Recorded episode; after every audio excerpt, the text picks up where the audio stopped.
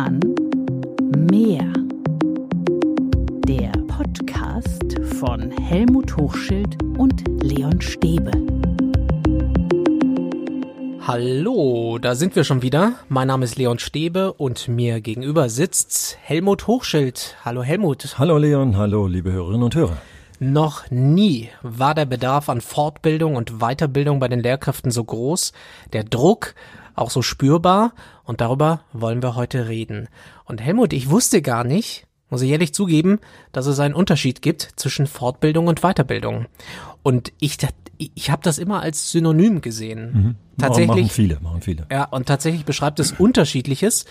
Und bei der Fortbildung geht es darum, die berufliche Handlungsfähigkeit im aktuellen Job zu sichern, anzupassen oder zu erweitern im aktuellen Job. Also zum Beispiel, wie gehe ich als Lehrer mit digitalen Tools um?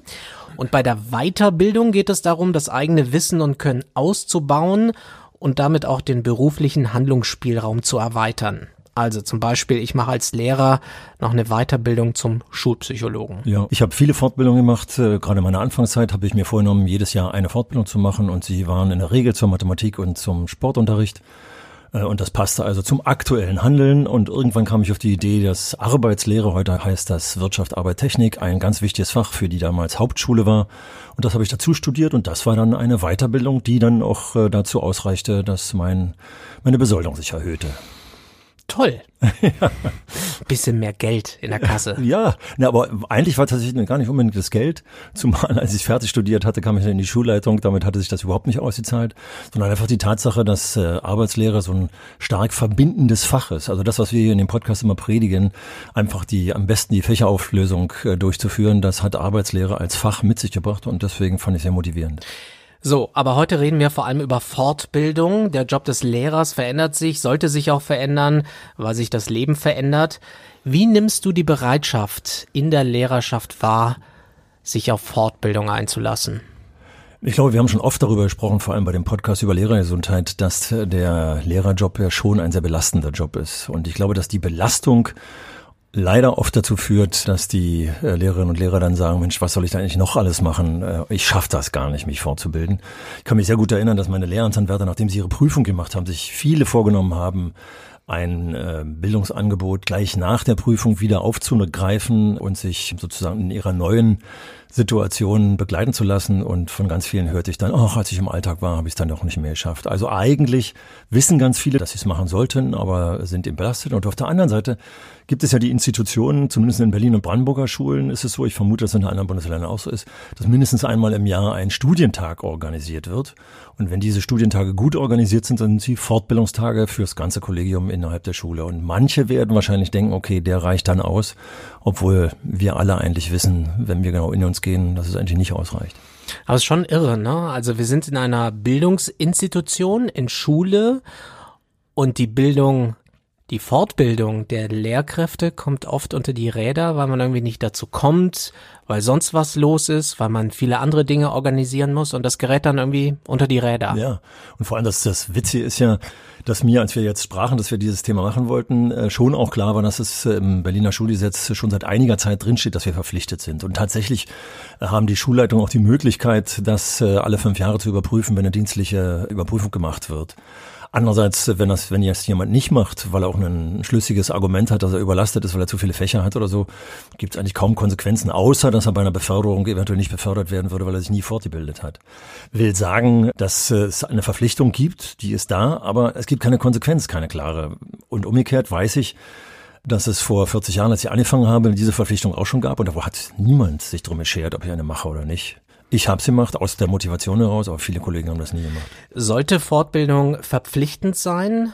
Auch mit klaren Konsequenzen, wenn man es nicht macht? Vor allem mit einer klaren Vorgabe auch, dass es da Zeit dafür gibt. Also ich bin ja schon immer dafür, da könnte man gleich einen Podcast zu machen, deswegen reiße ich das nur kurz an, dass es einfach blöd ist, die Lehrerarbeitszeit über ihre Pflichtstunden zu definieren. Wenn ein Profil, ein Arbeitsprofil für Lehrer angelegt werden würde, wo sozusagen Fortbildungszeit mit implementiert wäre, dann würde das von vornherein auch sofort eine Verpflichtung mit sich bringen. Und äh, deswegen denke ich, muss Zeit dafür geschaffen werden.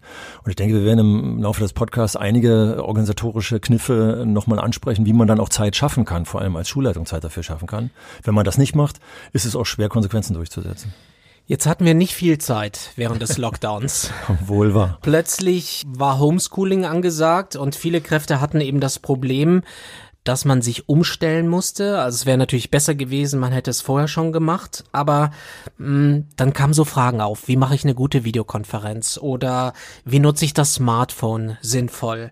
Also jetzt, jetzt merken alle, wo die Defizite liegen, weil man es in der Vergangenheit vielleicht hat etwas schleifen lassen. Und auf der anderen Seite, glaube ich, haben wir einen Prozess gesehen, den wir alle wie im Alltag leben. Im Alltag, wenn wir ein neues Gerät haben, ist Learning by Doing angesagt. Und ich glaube, das war es hier auch. Und dieses Learning by Doing konnte in den Schulen, in denen es gute Austauschmechanismen gab, gute Kommunikationswege und Zeiten gab, ist ganz viel ausgetauscht. Best Practice Beispiele wurden ausgetauscht. Und äh, ich habe ja eben schon mal ganz kurz angerissen und will ein zweites Mal das auch nur ganz kurz machen und nicht wieder das Thema aufgreifen. Aber ich bin äh, beratend zugange in einer Privatschule, in der es eben so ist, dass 40 Stunden Anwesenheitspflicht ist. Und äh, habe letztens mit einem Kollegen dieser Schule telefoniert und sagte, ach, da können Sie mich am besten erreichen, weil ich da die Vorbereitungszeit habe. Also der hat eben ganz viel Zeit in der Schule äh, bei denen dann noch ganz viel äh, Kommunikation stattfindet und dieser Best-Practice-Austausch stattfindet und damit Learning by Doing beschleunigt wird. Okay, Helmut, wie sieht gute Fortbildung aus? Vielleicht einfach schöner, vielleicht anzufangen, wie sieht sie nicht aus? Also das, was glaube ich jahrelang gepflegt wurde, ist Angebote, Kataloge von Angeboten gemacht wurden und dann sollte man irgendwo hingehen. Das habe ich früher gemacht, weil das ausschließlich der Fall war und das es gab. Und es gab auch gute Fortbildungen. Ich bin eigentlich jedes Mal frustriert wieder nach Hause gegangen, auch wenn es eine gute Fortbildung war, weil ich dachte, wie binde ich das in die Schule ein? Und damit kommt der Schlenker, wie eine gute Fortbildung aussieht, am besten, wenn sie in der Schule, also an meinem Arbeitsplatz stattfindet. Weil hier habe ich, wenn es um technische Geräte geht, die ich benutzen soll, also zum Beispiel der Smartboard oder ähnliche Dinge, dann habe ich genau das parat, was ich wirklich technisch brauche. Und umgekehrt sind eben unsere Institute glücklicherweise sehr unterschiedlich. Und deswegen ist es blöd, wenn man von oben was draufsetzt. Abgesehen davon kann ich mich erinnern, als Seminarleiter gab es äh, tolle Fortbildungsangebote. Als das Thema Diversity groß war, äh, wurden Fortbildungsangebote dazu gemacht in breiter Weise und in zeitlich umfangreicher Weise. Aber sie hatten in dem Moment mit deinem Alltag wenig zu tun. Also sie war, das war gesellschaftlich ein wichtiges Thema. Also kurz und knackig, Ende vom Lied war, ich fand es toll, dass ich das mal gehört habe, aber was konnte ich davon in den Alltag einbinden? Und umgekehrt, wenn ich mir die Fortbildung in die Schule hole, also bei Studientagen in der Schule, ich mit den Kollegen vor Ort spreche und ich mache jetzt ja auch Fortbildungen, bin bei solchen Studientagen dabei, dann kriege ich sofort mit, dass wir ganz eng am Schulalltag bleiben. Also Fortbildung ist immer das Beste, wenn es am Alltag bleibt, aber wenn sie gleichzeitig noch eine positive Perspektive aufmacht. Also nicht nur immer rückwirkend, sondern wie kann ich es besser machen? Und am Ort, am Ort des Geschehens. Ja, genau. Weil viele, viele ähm, Lehrkräfte gehen ja auch dann irgendwo hin. Ja und reisen dann quer durch die Stadt und müssen dann irgendwo sein. Und nicht nur am Ort, sondern jetzt kommt eigentlich, finde ich, die beste Fortbildung, wie man sie eigentlich machen kann. Nicht nur am Ort, sondern tatsächlich während des Geschehens, während des Unterrichtes mit den Schülerinnen und Schülern. Wie? Ich mache was? Was, ja, Helmut? Ja. Ich mache eine Fortbildung und ja. habe die ganze Klasse vor mir und dann sage ich denen, hey, Leute, ja. Ich mache eine Fortbildung. Richtig. Viel Spaß, have fun. Zwei Arten äh, und Weisen, wie ich sie festgestellt habe, wie ich sie tatsächlich erlebt habe. Die eine habe ich früher erlebt. Da gab es ein ZLU, äh, Zentrales Lehrinstitut für Unterrichtsqualität oder so ähnlich. Ich weiß nicht genau, was dahinter steckt. Kurz und knackig, die sind mit einer Kamera in die Klasse gekommen.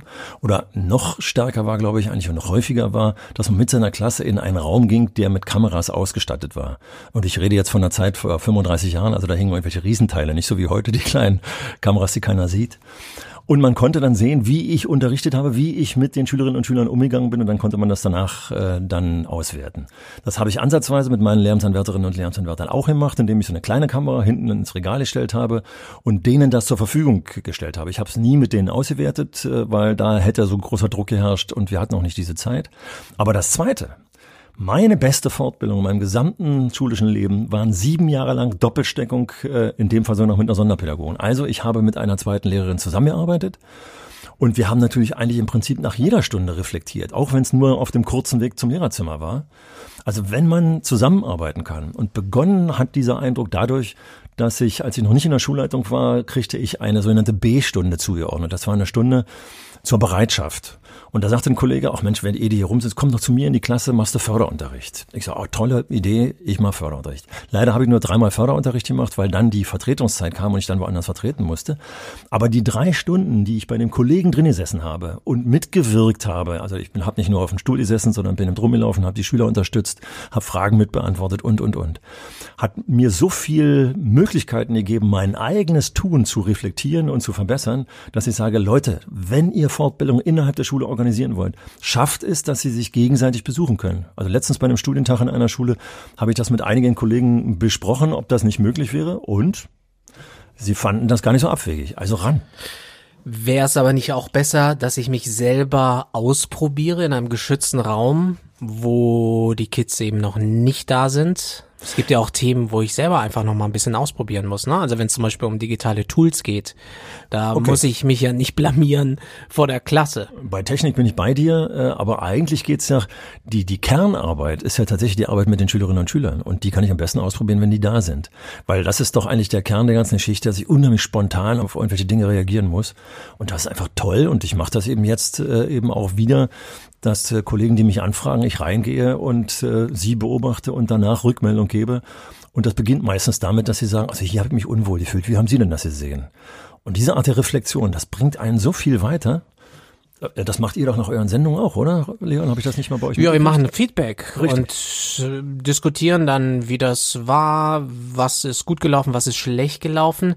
Aber ehrlich gesagt, Helmut, empfinde ich das gar nicht als Fortbildung, sondern als ganz normales Geschäft. Für mich wäre jetzt Fortbildung wirklich dass ich mich da inspiriert fühle, etwas vielleicht auch anders zu machen. Ne? Also da ist noch ein anderer Kniff dabei. Aber ich glaube, das ist ja genau der Haken an der Geschichte, dass bei dir das so selbstverständlich in deiner Institution, in deinem Sender so selbstverständlich ist, dass vielleicht, das kannst du die Frage auch noch gleich mal beantworten, eigentlich wäre es doch das Beste, wenn tatsächlich was dabei rauskommt, dass man sagt, also in der nächsten Sendung machen wir das mal anders oder so. Das wäre noch der Hammer. Aber das ist genau der Punkt. Bei dir ist es selbstverständlich und bei uns findet es so, so gut wie gar nicht statt im Alltag. Ja, also ich meine, da arbeiten mehrere Leute an einem Produkt, quasi im Team. Und dann wird danach, nach so einer Sendung, einfach besprochen, wie war das? In der Tat, was könnte man besser machen? Ob man es dann wirklich am nächsten Tag umsetzt, ist dann eine andere Frage, ja, ja. Ne? weil die Welt dreht sich ja ziemlich schnell und man hat ziemlich schnell vergessen, was gestern eigentlich war. Aber das Problem ist ja, Helmut, dass die Lehrkräfte ja meist im Unterricht in der Klasse Einzelkämpfer sind. Eben, eben. Und das muss man eigentlich aufbrechen. Von daher, das klingt jetzt komisch und deine Frage macht ja auch gleich darauf aufmerksam, du hast ja eigentlich unter Fortbildung was ganz anderes vorgestellt. Es gibt noch eine viel schärfere Fortbildung und das knüpft an an, unser, an unseren Feedback-Podcast.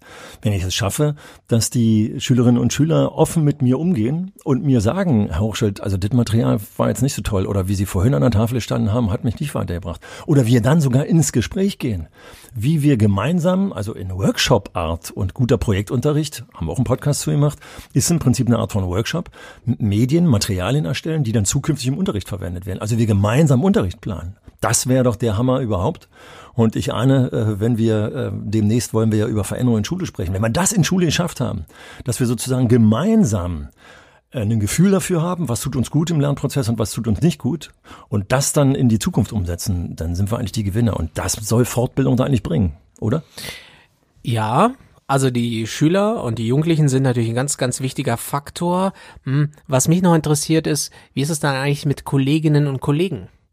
Soll der Trainer, die Trainerin von außen kommen? Oder ist es noch besser, wenn im Lehrerkollegium jemand mich begleitet, beobachtet, feedbackt, Tipps gibt? Vielleicht gibt es ja auch Menschen, die ganz andere Kompetenzen haben ja. als ich.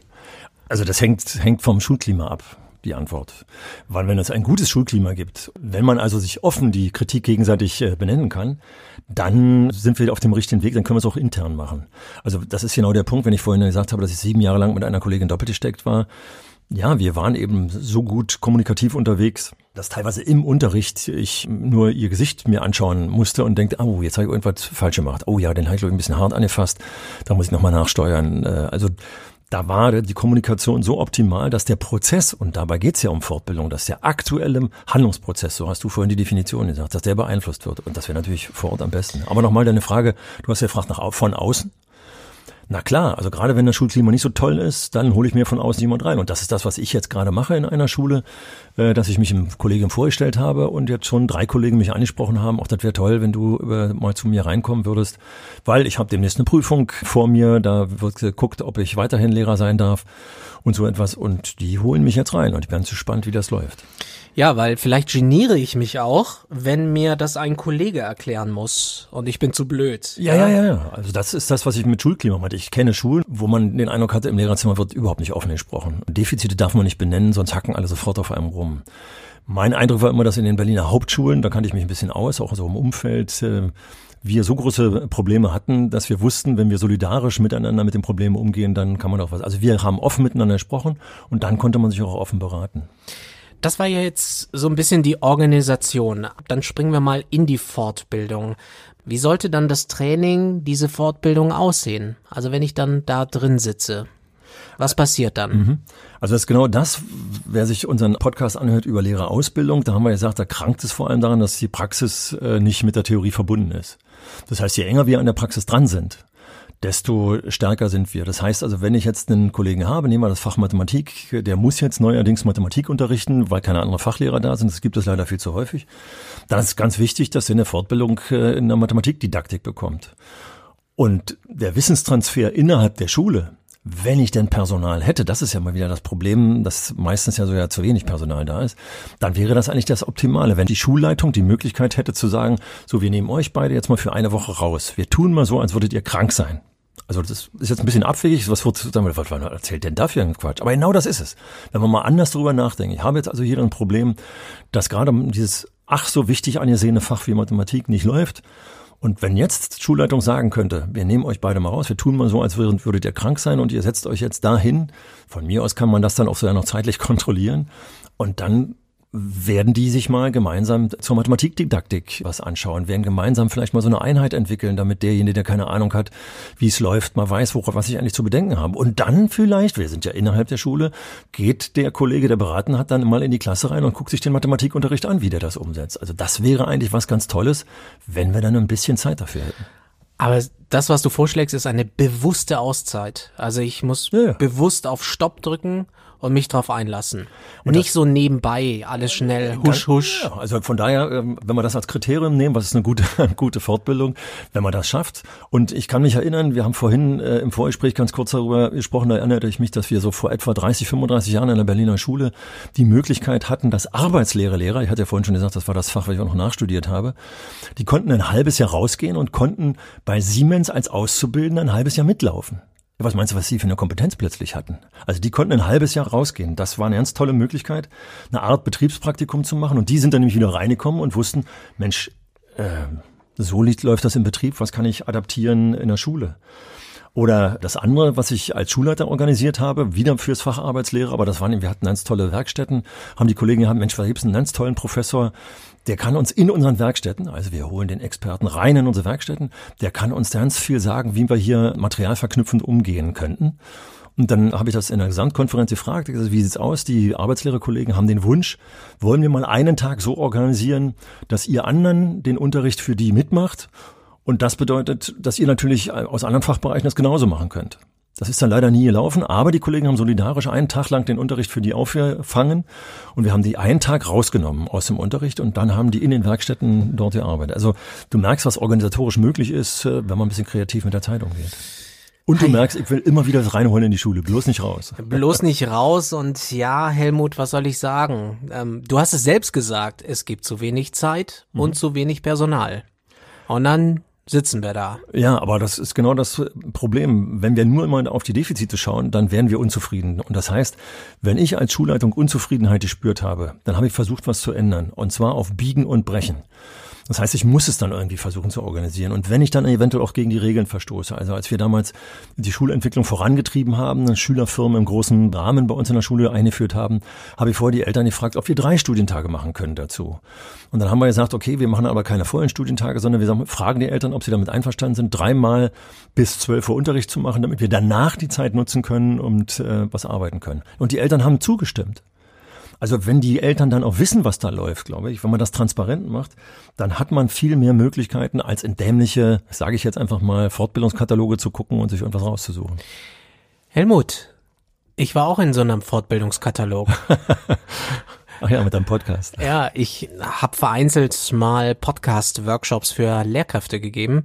Und da ging es um die Frage, wie man Podcasts im Unterricht äh, verwenden kann. Und dann haben wir viel diskutiert und gemacht und das war auch wirklich toll. Aber ich muss sagen, ich habe da schon gemerkt, also es waren, glaube ich, vier, fünf Termine am Nachmittag, jeweils drei Stunden. Und ich habe gemerkt, dass die Lehrkräfte da ziemlich abgekämpft da in meine Fortbildung gekommen sind. Also viel, viele hatten eben vormittags schon Unterricht und kommen dann zu mir in den Workshop. Und da hat man richtig gemerkt, so, uff, mhm. die sind, die sind ein bisschen durch. Mhm. Also da war nicht die Rede davon, dass sie sich mal völlig frei machen können, ja, sondern. Und, ja, wenn du das beschreibst, merke ich einfach, dass tatsächlich das, was jetzt mit meinen Worten, die ich jetzt eben gesprochen habe, mitgeschwungen ist die ganze Zeit ist. Eigentlich müsste man das sozusagen in den normalen Unterrichtsalltag mit einbauen können. Und ich glaube, wenn man das eben kreativ macht, wenn man es will, dann ist es möglich, weil so, wie du es beschreibst, hat eben wenig Effekt, weil die Leute fertig sind. Und meistens werden sie dann wahrscheinlich gar nicht erst kommen, sondern äh, werden sagen, ja, ich würde es ja gerne machen, aber ich gehe da nicht hin, ich bin fertig. Stimmt, wo du sagst. Also die Ausfallquote war war jetzt nicht übermäßig hoch, aber es gab viele Ausfälle. Lehrkräfte, die nicht gekommen sind. Ja. Aus verschiedenen Gründen. Wer weiß. Und ich denke, Vielleicht lag es auch an mir. Aber äh, mein Workshop-Partner, der auch Lehrer ist, der hat gesagt, nee, nee, das ist ein ganz normaler, ganz normaler Schnitt, dass ja. da immer bei so einem Workshop drei, vier Leute nicht kommen. Mhm.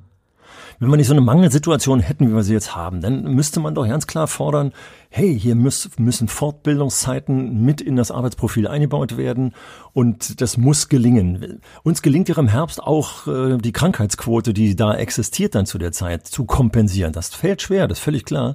Insofern müssten wir noch halt irgendwie auch schaffen, die Fortbildungsquote zu erhöhen. Einen Teil hat man gemacht, das werden jetzt viele äh, nicht gerne hören, aber ich fand's gut, weil ich als Schulleiter sowieso mal eine Woche vor Ende der Ferien schon in der Schule war, äh, sind jetzt ja drei Präsenztage in den Ferien immer eingeführt eingeführt worden. Und diese Zeit, die wird uns Lehrern ja sowieso häufig geneidet und viele nutzen das übrigens auch als Fortbildung. Also ich kenne etliche Leute, die in den großen Ferien zum Beispiel zu Verlagen laufen, sich Materialien besorgen und, und, und. Wenn man das will, dann kann man das ja auch Fortbildung nennen. Aber diese Zeit einfach besser nutzbar zu machen und das machen viele Schulen. Und es ist einfach wirklich toll. Also ich habe ich hab die Workshops da mit den Lehrkräften wirklich genossen. Ich fand's witzig, sich auszutauschen und das ist immer das. Eigentlich hast du ja immer recht, Helmut. du hast ja immer recht und auch auch mit der Aussage so, eigentlich kommt es jetzt gar nicht auf das Wissen an, sondern wie die miteinander mhm. umgehen. Ja. Das war eigentlich der wahre Lerneffekt. Also bei uns ging es dann unter anderem darum, wie man Podcasts aufnimmt, darf man die überhaupt verwenden? Da wurde dann heiß diskutiert, wie ist das? Äh, wie ist das mit dem Datenschutz? Müssen dann die Eltern zustimmen? Kann man die Kinder überhaupt aufnehmen? Ne? Und dann haben wir wirklich eine halbe, dreiviertel Stunde diskutiert, pro und contra, wobei es auch irre ist eigentlich, dass man sich darüber austauscht. Das zeigt aber auch, wie sensibel inzwischen, und das waren sehr junge Lehrkräfte, mhm. wie sensibel die inzwischen sind dass ich sage, oh Gott, darf ich das überhaupt machen? Ja, darf ich dieses Neue überhaupt machen? Ja.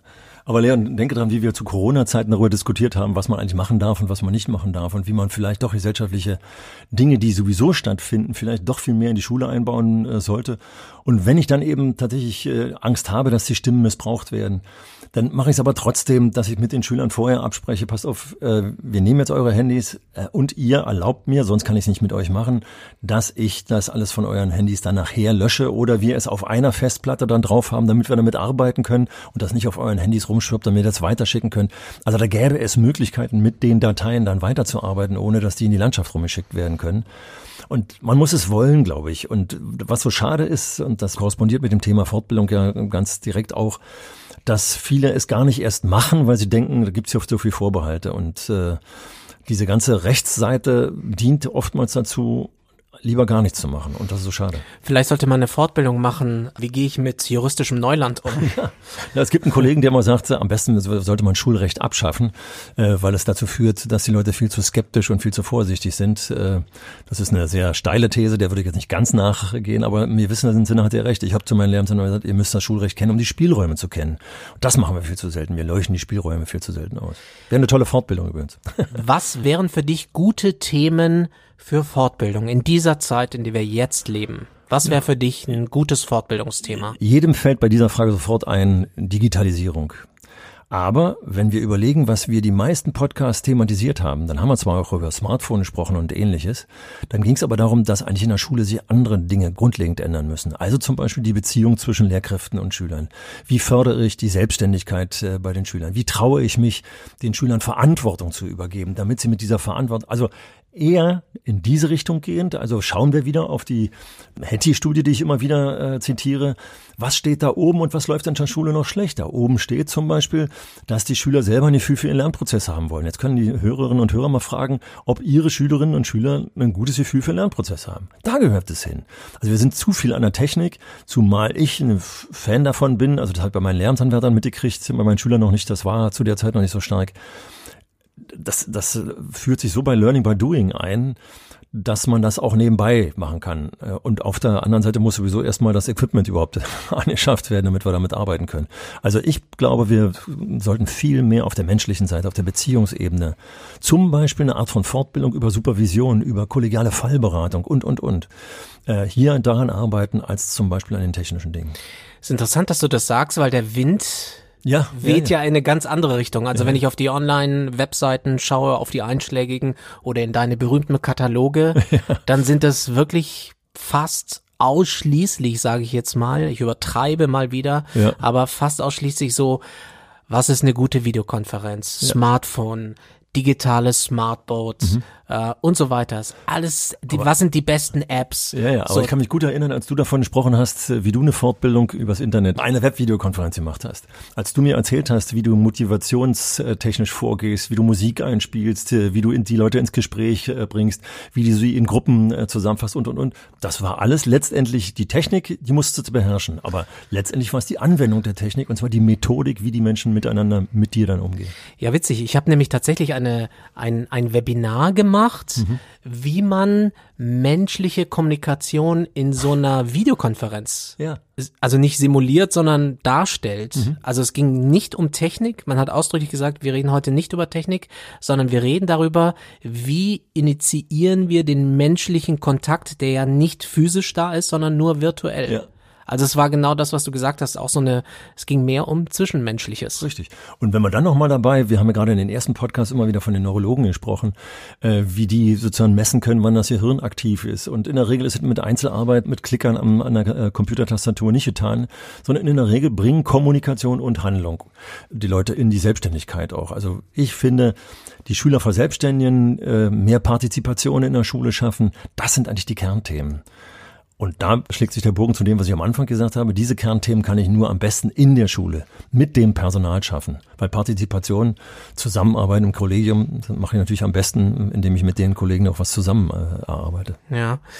Ich bin mir noch nicht ganz sicher, weil viele natürlich jetzt sagen, ah, die Lehrkräfte, die müssen jetzt digital aufholen. Mhm. Die brauchen die Technik. Die müssen damit umgehen. Ob das wirklich so nebenbei funktioniert, ich bin mir nicht, mhm. ich bin mir nicht sicher. Also der erste Schritt muss auf jeden Fall getan werden. Solange wenn ich in die Schulen komme, mir höre, es gibt hier kein vernünftiges Internet, wir haben keinen vernünftigen Router, der uns das WLAN in allen Räumen ermöglicht, solange das nicht da ist, hat es keinen Sinn, weil dann meckern nur alle und haben etliche Leute, die keine Lust drauf haben, das Argument dafür.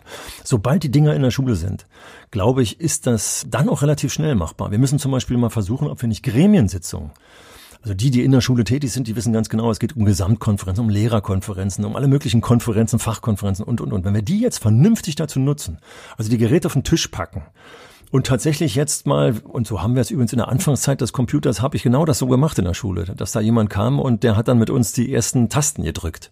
So muss es sein. Und ich glaube, das geht schneller, als wir denken. Wir wissen doch alle, wenn wir so einen Computer uns anschaffen und wir wollen es, dann geht es auch relativ fix. Man muss es nur wollen und eigentlich sind wir ja auch ein kleiner Fortbildungspodcast. Auf jeden Fall. und du bist der Oberfortbilder, der Obertrainer. Ja, ich denke, wir beide machen das, glaube ich, schon ganz gut. Du bist ja da auch derjenige, der die richtigen, äh, richtigen Stichpunkte dann auch benennt. Und das sagen uns ja auch die Hörerinnen und Hörer, die uns mailen, die immer wieder auch sagen, Mensch, äh, endlich hören wir mal wieder jemanden, der auch meiner Meinung ist. Aber wie setzt man es um? Und dann macht mir schon auch Spaß, die Mails zu beantworten und die Umsetzung dann ja zu konkretisieren. Ich habe nur irgendwie den Eindruck, dass das System schon daran krankt, dass wir die Fortbildung der Lehrkräfte nicht wirklich gut organisieren. Es gibt zwar die Angebote, aber irgendwie, ich meine, wir haben jetzt so ein paar Punkte angesprochen, dann fehlt die Zeit, dann fehlt das Personal. Wie will man dann die Schule richtig gut aufstellen, wenn das schon nicht funktioniert? Also das war, als du die Frage anfingst zu stellen, dachte ich sofort, ja, die Fortbildung ist nicht gut organisiert, weil die ganze Schule nicht gut organisiert ist. Das gesamte System ist äh, irgendwie marode. Aber ich glaube auch, dass es vielleicht daran liegt, also das an der eine oder andere mag jetzt nervt, wenn ich wieder darauf zurückkomme, aber wenn wir diesen Katalog einsparen würden, also diese Menschen, die in die Fortbildung geschickt werden, die aus den Schulen ja meistens rauskommen, selten sind es auch externe, teuer bezahlte externe. Wenn wir uns die so wie ich. Ja, zum Beispiel. wenn wir uns die ersparen würden und lieber vernünftige Aspekte in die Schulen tragen und Zeit in die Schulen geben würden. So der Motto, wir sparen hier so und so viel 10.000 Euro und jetzt versuchen wir mal, was weiß ich, was dabei rauskommt. Da kommt nicht allzu viel raus. Aber wenn, wir, wenn wir uns auf der einen Seite das einsparen, auf der anderen Seite das Schulen effektiver fähig machen, die, die haben inzwischen übrigens auch ein Budget äh, für Fortbildung, die Schulen. Da kann mehr noch rein und dann findet auch Besseres statt. Und Fortbildung ist ein entscheidender Faktor ein entscheidender Faktor für die Zukunftsfähigkeit der Schulen. Ich glaube. Auf jeden Fall. Und das ist ich will klar. gleich noch einen Zusatz machen. Wenn man das jetzt in die Schulen reingibt, dann gibt es eventuell Kollegien oder Schulleitungen, denen da auch die Fantasie fehlt. Und da komme ich wieder so zurück, wie kann man das begleiten? Jetzt könnte man sagen, naja, dazu ist ja Schulaufsicht da, die machen da mal einen Drück mal ein bisschen. Ich bin ja kein Fan von der Schulaufsicht, weiß ja inzwischen wahrscheinlich auch jeder Hörer und jede Hörerin. Aber wenn wir zum Beispiel diese Schulinspektion, die alle fünf Jahre stattfindet, dazu nutzen würden zu sagen, was habt ihr bisher an, an Fortbildung gemacht? Und die Schulen, die bisher nicht kreativ genug waren oder die keine Ressourcen hatten, dass hier die Schulinspektion anleiern kann und sagen kann, denen fehlen tatsächlich Ressourcen. Hier müssen wir mal gucken, dass wir die besonders mit Ressourcen unterstützen. Das ist vielleicht eine andere Schule, die viel Ressourcen hat, hier an die Nachbarschaft was abgibt. Zum einen und zum anderen, dass hier mal jemand reingeht, der Ahnung von Fortbildung hat und dies unterstützen kann. Also wenn ich überlege, eine Fortbildung zur Fortbildung quasi. Ja, klar. Also ein Konzept entwickeln, wie man hier das, was ich jetzt hier anreiße in dem Podcast, wie man das, wie man eine Schule in, auf den Weg bringen kann, ein vernünftiges Konzept zu entwickeln. Denn nichts ist schlimmer, auch bei den Studientagen, wenn so ein Studientag stattfindet und danach geht man wieder in den normalen Unterricht und hat überhaupt nicht mitgekriegt, was da überhaupt läuft und hat keinen Profit von dem Studium. Das ist ja das ganz große Dilemma ja, bei ja, ja. vielen Fortbildungen, wo man fragt, das wo, wo kommt dann die Umsetzung? Richtig, und deswegen muss die in den Alltag rein, da muss eine To-Do-Liste hin. Und da denke ich, also jetzt, da mag der eine oder, eine oder andere mich dafür schlagen, dass er sagt, jetzt willst du noch die Schulinspektion dafür zu. Aber die, das wäre die, die sagt, wir in fünf Jahren gucken wir uns das wieder an, ob ihr es effektiv genutzt habt, was wir euch an Ressourcen reingegeben haben. Und dafür positiv motivieren. Ja, ja, ja. Also indem man zum Beispiel die Schulinspektion macht das ja, wenn sie es gut machen. Inzwischen habe ich mitgekriegt, die kriegen das schon ganz gut hin, die Defizite in so einer Schule auch zu benennen. Das ist ja übrigens immer der Beginn einer schulinternen Fortbildung, dass man mal Bilanz zieht. Was machen wir eigentlich Gutes, was machen wir nicht so gut? Die äh, Schulinspektion sollte das genau das tun und teilweise kriegen sie es auch ganz gut hin, dass man diese Bilanz nutzen kann und sagen kann, also jetzt nehmen wir doch mal das Ergebnis der Schulinspektion ernst und arbeiten mal an den Punkten, die uns unzufrieden machen und die die Schulinspektion bestätigt hat, dass wir hier schlechte Arbeit leisten. Lasst euch darauf ein, fordert es ein, man muss es wollen. Und ich glaube, es ist auch gut für das eigene Gefühl, dran zu bleiben und sich nicht hängen zu lassen. Das ist Schule kann mehr, euer Fortbildungspodcast zum Thema Schule. Wir freuen uns, wenn ihr uns abonniert bei Apple, bei Spotify und über alle anderen Apps. Eure Mails schickt ihr gerne an info at schule-kann-mehr.de.